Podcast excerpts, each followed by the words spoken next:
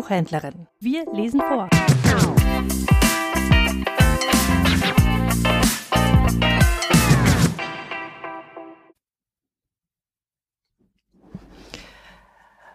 Marjorie Kellogg sagt, dass du mich liebst, Johnny Moon. Ich lese aus Kapitel 18. Der Geruch vom bratendem Fisch weckte den Hund. Er schüttelte sich und schlich auf leisen Pfoten in die Küche. Er war unausgeschlafen, aber er hatte Durst und schrecklichen Hunger, so dass er schleunigst herausfinden musste, ob die Leute in diesem Haus ihn zu füttern gedachten. Wenn nicht, wollte er sofort weiterwandern. Mario briet den Fisch in einer großen Eisenpfanne. Judy Moon und Warren saßen einander gegenüber am Küchentisch. Das ist ein Freund von Arthur, stellte sie den Hund vor. Er hat neben Arthur geschlafen, mit dem Kopf auf seinem Kissen. Woher wissen Sie das? fragte Mario in scharfem Ton. Seine Hand zitterte vor Eifersucht. Weil ich ins Zimmer geschaut habe. Der Hund hatte sich im Bett so breit gemacht, dass kaum noch Platz für Arthur blieb. Sie lachte. Ich wollte Arthur zudecken, aber das war nicht möglich, ohne dass ich auch den anderen zudeckte. Der Hund ging vorsichtig über das Linoleum, als hätte er etwas gestohlen, und legte seinen Kopf in Moons Schoß. Er mag dich, sagte Warren. Ivo, erwiderte Johnny Moon, er hat Hunger und Durst und versteht es glänzend, sich einzuschmeicheln. Das ist alles. Meine Großmutter hatte zwei Pekinesen, die immer nebeneinander auf einem hohen Kinderstuhl am Esstisch saßen, erzählte Warren. Die Mahlzeiten wurden ihnen genauso serviert wie uns. Johnny Moon stand auf und machte dem Hund etwas zum Fressen zurecht, zerkleinertes Corned Beef mit Cornflakes und obendrauf ein Stück gebratene Forelle. Sie füllte den Aufwischeimer mit Wasser und ging hinaus, um das alles unter den Feigenbaum zu stellen. Der Hund folgte ihr, gemächlich mit dem Schwanz wedelnd. Ihr beide solltet mit Arthur zur Erholung wegfahren, schlug Mario unvermittelt vor, als Junie Moon zurückkam. Warren, der seinen Ohren nicht traute, lachte auf. Wir können uns keine Ferienreise leisten, sagte Junie Moon. Aber Mario hatte schon alles geplant. In der vergangenen Nacht war er ruhelos in seinem großen leeren Haus auf und ab gewandert und hatte sich nach dem Klang menschlicher Stimmen gesehnt. Er hatte schon des Öfteren bedauert, dass er unverheiratet geblieben war, statt sein Haus mit Leben zu füllen. Seine Brüder und ihre fetten Frauen hatten ihn deswegen so oft angepöbelt, bis es schließlich zur Gewohnheit geworden war. He, Mario, wann heiratest du endlich, Menschenskind? Wieder und wieder fragten sie, warum er das finstere alte Haus nicht verkaufte und sich ein modernes Apartment mietete, so eines, wie moderne Mädchen es gern hatten. Los, Mario, man muss doch mit der Zeit gehen. Sonntags besuchte er den ein oder anderen Bruder in seinem modernen Haus und aß jedes Mal zu viel von dem schweren Essen, das die Schwägerinnen in ihren modernen Küchen bereiteten, und nachher saßen sie im Wohnzimmer, das zu ordentlich und zu eng war, um gemütlich zu sein. Nichts gegen kleine Häuser, dachte Mario, nur müsste es darin einen Platz geben, wo man sich nach einer überreichlichen Mahlzeit ausruhen kann aber seine Brüder hatten keine Veranda mit Hängematte, und die Gärten hinter den Häusern waren gepflastert, ohne Bäume oder Sträucher. Mit der Zeit wurde Marios Haus immer größer und leerer.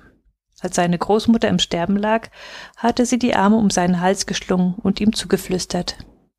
Such dir eine Frau, Mario, bevor du zu alt und klapprig wirst. Selbst an den heißesten Tagen erschien ihm sein Haus kalt, eine Frau kam zum Saubermachen und Putzen, aber nichts glänzte, und bis auf sein eigenes Zimmer roch das Haus säuerlich und unbewohnt. Eigentlich hatte er gar nicht vorgehabt, ledig zu bleiben. Er war der Meinung gewesen, wenn es an der Zeit sei, werde er bestimmt ein hübsches Mädchen finden, eine mit schwarzen Augen, die sich in den kalten Winternächten an ihn schmiegte und ihm so viele Kinder schenkte, wie er wollte. Wenn es an der Zeit ist, sagte er zu seinen Brüdern und seinen Schwägerinnen, Wartet es nur ab, ihr werdet schon sehen. Aber die hübsche Schwarzäugige war nicht vorhanden, und er liebte sie auch nicht mehr und hätte sie nicht einmal geliebt, wenn sie vorhanden gewesen wäre. Denn jetzt gab es ja diese langbeinige Person, die einen mexikanischen Sombrero trug, um ihr schrecklich entstelltes Gesicht zu verbergen. Was würdest du wohl sagen, Großmutter, wenn du diese komische, unergründliche Kreatur sehen könntest, die galoppiert statt zu gehen, immer ein bisschen schief, eine Schulter vorgeschoben und die mich mit ihren schrägen Witzen zum Lachen bringt.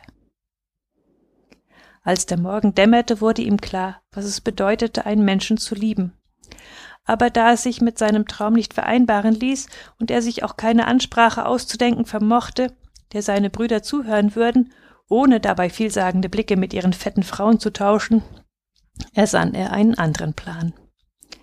Er wollte Joni Moon, Arthur und Warren auf Reisen schicken, wollte sie sich vom Hals schaffen. Seit Jahren habe ich nicht mehr ausspannen können. Warren trommelte nervös mit den Fingern auf dem Tisch. Er versuchte an sich zu halten, um nur ja nichts zu verderben.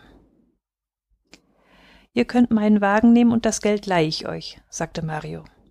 Nein, wehrte Juni Moon ab, das geht nicht. Sogar Warren merkte, dass Trauer in ihrer Stimme mitschwang. Es würde Arthur aber bestimmt gut tun, sagte Warren hoffnungsvoll. Das bezweifle ich, sagte Johnny Moon. Wir können ihn ja fragen, sagte Mario.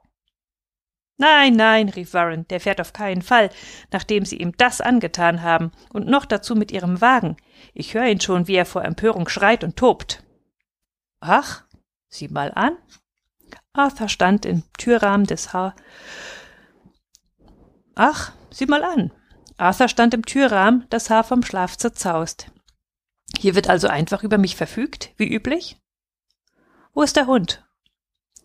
Ich habe ihm draußen Frühstück gegeben, antwortete Moon. Ich möchte mich bei Ihnen entschuldigen, begann Mario.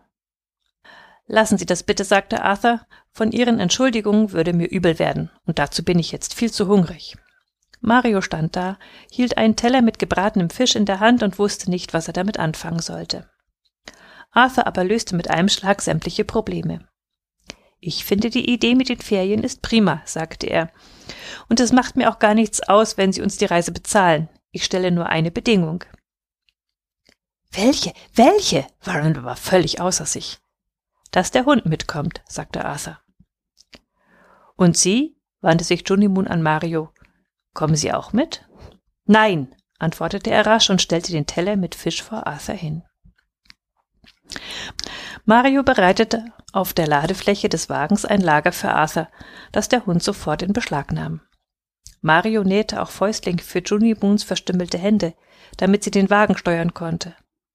Er kochte Eier, holte Konserven aus seinem Keller und tat das alles in eine Kiste, die er mitsamt Streichhölzern, einem meterlangen Seil, einem Trinkwasserkanister, einer Auswahl von Straßenkarten und zwei Büchsen mit kandierten Früchten im Wagen verstaute. Man könnte denken, wir gehen auf eine Safari, sagte Arthur. Als gerade keiner hinsah, schmuggelte Mario noch eine Schaufel, ein Beil und eine Bratpfanne in den Wagen. Er hatte sämtliche Gegenstände fest und ordentlich verpackt und dabei so sehnlich gewünscht mitzufahren, dass er es förmlich schmecken konnte.